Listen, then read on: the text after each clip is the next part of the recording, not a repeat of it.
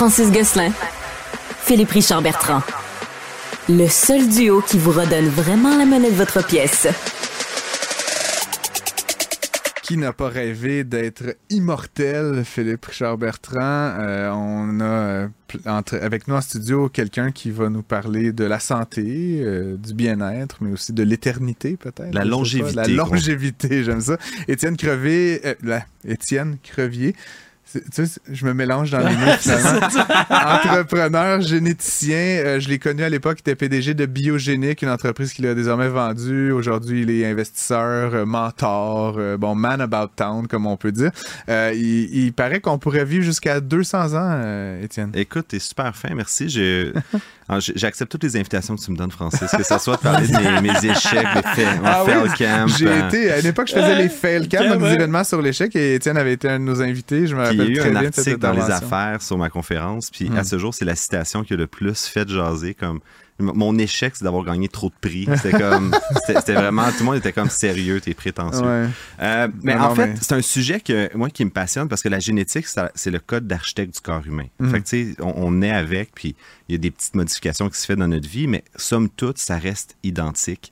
Et euh, c'est une citation de Aubrey de, de Grey, qui est un, informaticien euh, anglais qui habite en Californie maintenant, mais qui, qui est vraiment un biohacker qui s'est lui-même euh, enseigné, qui s'est lui-même informé. Et en 2011, il avait dit le premier homme à vivre 150 ans est déjeuner et la première personne à vivre 1000 ans va naître dans les 20 prochaines années. Puis ça avait fait un espèce de boule de neige. Des économistes avaient repris ça, Forbes avait repris ça. Puis à ce jour, c'était resté un peu lettre morte jusqu'à ce que récemment, depuis 2022, il y a un entrepreneur américain, Brian Johnson, pour ne pas le nommer, il met 2 millions de dollars par année sur sa propre santé à faire un protocole pour essayer de Dieu. renverser les effets de l'âge. C'est fou. Lui, sa prémisse, c'est que l'âge, dans le fond, la vieillesse, c'est une maladie et ça peut se guérir. Parce que, en fait, puis si on va dans vraiment le, le- le corps scientifique de la chose, le corps humain vieillit pour ne pas mourir. Là, je vous laisse processer cette phrase-là 30 secondes. Sais, le petit émoji de bonhomme là, qui est la tête. Euh, OK, mais donc concrètement, le 2 millions de dollars, euh, schmoozy, là, je veux dire, c'est quoi les avancées technologiques concrètement qui sais, Il, il imprime son pancréas en 3D, là, je veux dire, qu- qu'est-ce qui nous permet de croire? Puis tu sais, je, je vérifie rapidement, la personne la plus âgée actuellement sur la planète a 116 ans. La japonaise. Mais je veux euh, dire, madame. tu sais, j'ai l'impression, mettons que l'économiste en moi, rendement marginaux décroissants, là, comme 116, il n'y en a pas beaucoup, là, tu comprends? On est d'accord. Là, euh, casually, on dit, bon, 150, 1000, là, tu sais, on shoot des chiffres de même, là, mais je veux dire, euh, c'est quoi concrètement la- l'aspect, technologique qui nous permet de croire que ça, va être possible dans notre, de notre vivant, là, que cette personne-là est née, comme tu le Je dis. vais essayer de rester très simple. Ouais, puis ouais, vous- ouais. Tu me fais des signes euh, si jamais je deviens trop geek et nerd de, de la chose. Le a- corps vieillit pour ne pas mourir. Exactement. En fait, on a des séquences protectrices autour de notre ADN qui s'appellent les télomères. Les Mhm. télomères, c'est ce qui vient manger la marde, tous les rayons UV, tout ce qu'on mange. C'est là que les mutations se font, puis c'est de l'ADN qui sert à rien. Fait que justement, le corps le coupe au fur et à mesure. Puis à un moment donné, ben, il n'y a plus de télomères, la cellule meurt, puis on passe à une autre chose. Mais quand on n'a plus de télomères, c'est ça qui va créer des rides, des cataractes, une cirrhose du foie. Parce que justement, on rapetisse, on rapetisse, puis on n'a plus de protection autour de notre ADN. Et le prix Nobel de 2016, en fait, c'était les télomérases, la découverte que cette enzyme-là qui peut régénérer les télomères. C'est en fait, c'est euh, John Scott Zach qui a fait son doctorat à McGill, qui, qui a, qui a eu le prix Nobel. Et là, on dit, ah, on vient de découvrir enfin l'enzyme qui va nous rendre immortels. Le problème, c'est quand on injecte ça chez l'humain, ça crée des cancers. Hmm. Fait que là, Ben oui, parce que ça démultiplie quelque chose. Que je? Exactement, complet. Puis, on se rend compte que c'est comme Dr. Jekyll et Mr. Hyde. C'est à la fois bon et à la fois mauvais. Il faut l'avoir en nous bas. deux, ça. Exactement. Je, je dirais pas qui qui est qui, c'est dans ma tête. Là, Il y a la belle et la bête. on cligne des yeux sur la belle et la bête. Mais puis, on s'est rendu compte en fait que euh, le corps tue les cellules parce qu'ils sont en train de devenir cancéreuses. Hmm. Donc, on, crée, on vieillit pour éviter d'avoir le cancer. On a juste à guérir le cancer et automatiquement, on peut s'injecter des télomérases. finalement J'étais être- allé, euh, avec un client euh, en Angleterre, à Londres, voir une conférence sur les nanotechnologies. Ouais. Puis que ça pourrait peut-être être quelque chose. ben, En fait, la conférence est extraordinaire. J'ai pas trop compris tout, là, mais ce qu'il disait, c'est que si on, on va être capable un jour peut-être de s'injecter des nanos, de la ouais, nanotechnologie des, des nanomachines. qui vont aller manger tout Mhm. ce qui est mauvais dans le corps. Oui, parce qu'en fait, le cancer, c'est des cellules de notre propre euh, corps qui sont juste euh, hors de contrôle. Mais ils ont une signature génétique et biochimique à, propre à eux. Fait qu'on est capable de programmer une mini-machine qui, elle, va vraiment juste cibler ces cellules-là là. Et tellement- les détruire avant que ça devienne une masse. Si, ça se peut- si on est capable de faire ça, c'est ça la prémisse, dans le fond, de David Sinclair, qui est chercheur à Harvard, qui a publié son livre récemment, qui a reparti toute la, la notion d'être immortel. Puis on peut se poser la question éthique de si on veut ça, mais ça, ça serait dans Ouais. le deuxième temps. Ben, mais j'arrivais à ça un petit peu, Étienne, si tu permets, euh, parce que, tu sais, je veux bien vivre euh, 150 ans, là, reprenons ce chiffre-là, mais à un moment donné, j'ai aussi, j'ai aussi le sentiment, puis même les personnes dans mon entourage qui ont, moment donné, atteint le vénérable 150 ans de Francis, ça Non, serait non, pas mais une bonne chose. Mais hein. pensons à des gens autour de nous là, qui arrivent à 85, 90, c'est comme, à un moment donné, tu sais, c'est moins drôle. L'élastique est à... Oui, puis je voulais juste comme un peu, oui, vivre en termes d'années longtemps, mais il y a une notion de qualité de vie aussi là-dedans. Puis j'aimerais un peu t'entendre là-dessus parce qu'on a le sentiment actuellement que oui, on peut Ouais. vivre super longtemps, mais à un moment donné, passer 70, 75, 80, c'est- what's the point? Là? Tu sais, puis je veux pas comme je veux pas sonner et faire de l'agisme, mais je me dis, je, je vois quand même pas mal de gens rendus à ces âges-là qui tu sais, font ils ont de la sénilité, ils peuvent plus se déplacer autant qu'ils veulent. Tu sais, c'est- Tous leurs amis meurent autour d'eux. puis, sont- je veux dire, moi, honnêtement, je préférerais mourir rendu là que, que, que de voir tu sais, ma vie se, se déprécier en termes de qualité de vie comme ça. J'aurais un peu t'entendre, c'est quoi la. Y a-t-il une promesse vraiment qu'on va courir des marathons à 122 ans? Là, Ben, comme je- c'est le, le concept de mortalité et morbidité. Fait que c'est pas nécessairement à quel âge que tu meurs, mais c'est dans quel état tu meurs. Hmm. Puis, la prémisse de ça, le- puis je dis pas que je suis d'accord avec ça, mais je vous, dis, je vous donne la littérature. Ce que ça dit, c'est on va mourir à 100 ou 150 ans, mais on va mourir euh, en pleine forme. On va pouvoir monter une montagne la veille, puis en fait, notre corps va être programmé pour arrêter à une certaine date pour éviter la surpopulation. C'est un peu ce que les experts et les grands penseurs de la longévité disent.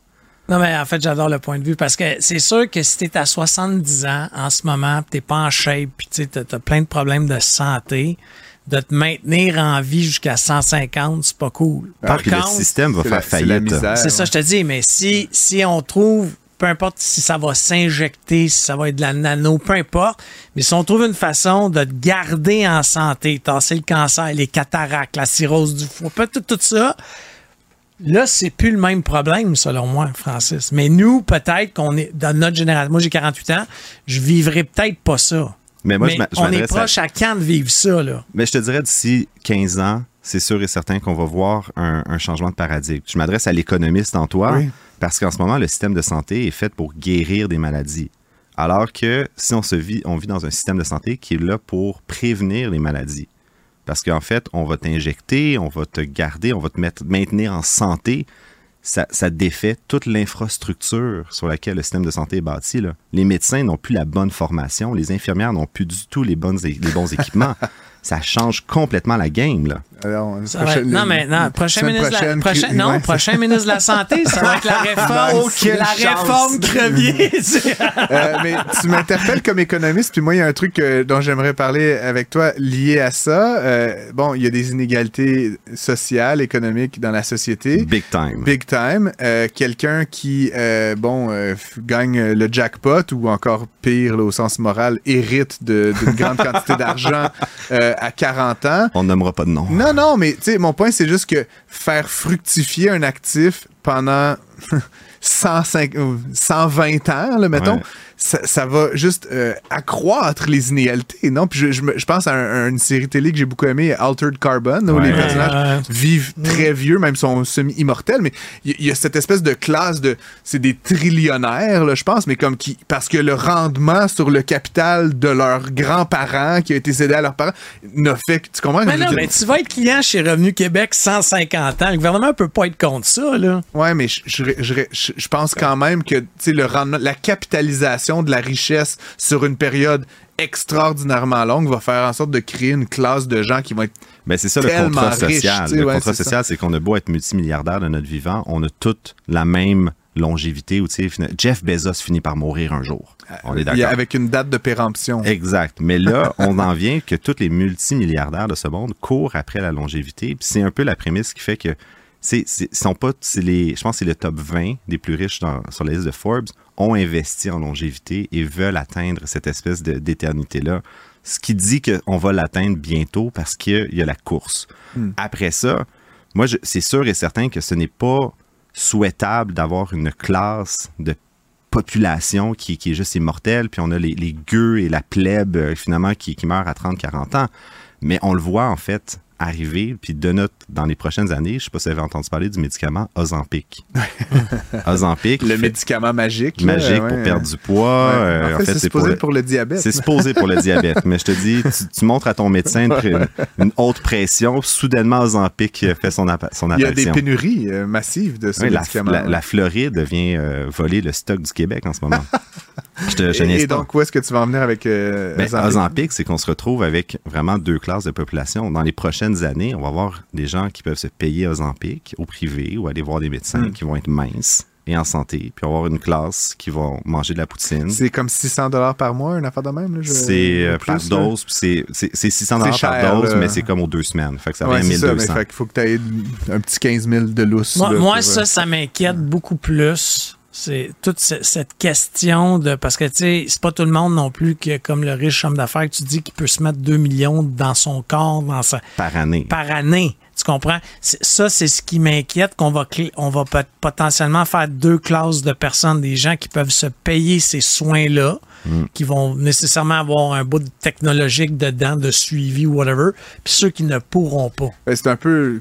Qu'est-ce qu'on fait, donc, éthiquement? Puis là, tu me dis Jeff Bezos, il va mourir à 150 ans, mais je veux dire, je vois mal Jeff Bezos accepter cette règle-là. là. Il y a On comme est d'accord. le, le real politique là, de, de la patente. là. Je suis sûr qu'il va y avoir plein de voies de contournement, puis de, de, de tricheurs. Ils vont, ils vont déménager dans un pays qui n'applique pas la, La loi. la, la loi Je- mondiale. Je, reste un techno-optimiste dans la vie. Donc, moi, je me dis, le système se corrige, mais c'est sûr qu'on fait face à une dérive potentielle, puis on la voit venir. Après ça, c'est un peu, moi, je fais l'exemple de la Tesla. La Tesla, qui était le, roadster extrêmement dispendieux, a permis la démocratisation de la voiture électrique. Donc, est-ce qu'on veut empêcher les ultra-riches de démocratiser les nouveaux soins de santé qui vont vraiment nous permettre d'aider la population? Je- je- moi, j'ai pas de problème moral à ce que ces gens-là dépensent des millions de dollars, Des pour- milliards. des milliards sur leur, leur propre dada de, de milliardaires si ça l'aide au final les Hmm. traitements pour tout le monde. Mais il va falloir mettre l'ONU ou le, le World Health Organization va devoir mettre une règle qu'à 150 ans, t'es out. Ouais, avec, avec leur, leur- Ah oui, avec, on va avec- te dépluguer. avec leurs moyens de coercition Ah très oui, le- c'est- l'armée C'est du quoi le film qu'il y avait avec euh, Justin Timberlake? Timberlake, Time, c'est- c'est. Ah, t'as moyen, Très 150. tu- Euh, J'ai dit dans l'introduction, Étienne, tu es un entrepreneur euh, né, tu es un gars de 1000 projets. Euh, pourquoi tu pas en train de faire ça à ce- 150 heures par semaine? Euh, tu as l'air d'être convaincu. Clairement, l'opportunité est, Ça s'en est- vient. est Ça s'en massive. Est-ce que je veux dire, je, veux- je veux pas un scoop, est-ce que tu es en train de réfléchir à quelque chose là-dedans, Ben, c'est un changement de paradigme. Ouais. C'est sûr oui. Tu sais, je, je reste très. tu sais, Je suis, je suis mentor, je suis coach, je suis investisseur, puis je regarde la longévité vraiment comme étant un, un investissement ac- tu sais, de, de- du demain matin. Hmm. Mais selon moi, la technologie est encore très early. On est à l'époque.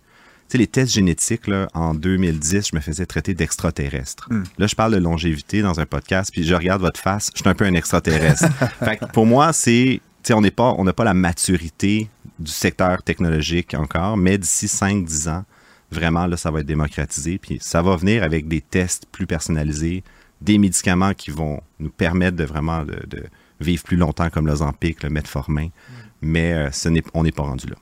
Hmm, très intéressant. Donc, euh, tu ne vas pas te lancer en affaires, c'est ce que je comprends. Pas tout de suite là-dessus. On s'en reparle. Je t'appelle en premier. C'est bon, parfait. Je, je, je, serai là, puis on invitera Phil aussi dans, dans le party. Euh, merci beaucoup d'avoir été avec nous. Merci. Puis, je tiens à dire aussi, euh, tu as le podcast Les Dérangeants. Exact. OK, un des fondateurs. On vous invite à aller écouter le podcast. Qui pas hébergé ouais, sur qui, Cube. Ouais, qui est sur Cube aussi. Depuis la, la, sixième saison, Conver Convergence, mesdames et messieurs. Allez voir, allez, allez, écouter, pas voir, mais allez écouter et voir, en fait, le, le podcast de Les Dérangeants là, que, que j'apprécie, moi, de mon ben, côté. Vous êtes super fin. Vous êtes, vous êtes dû pour être invité. Je vous lance. Euh... On attend ça. Avec On attend ça. Bon. Merci, Étienne. Merci. Ciao.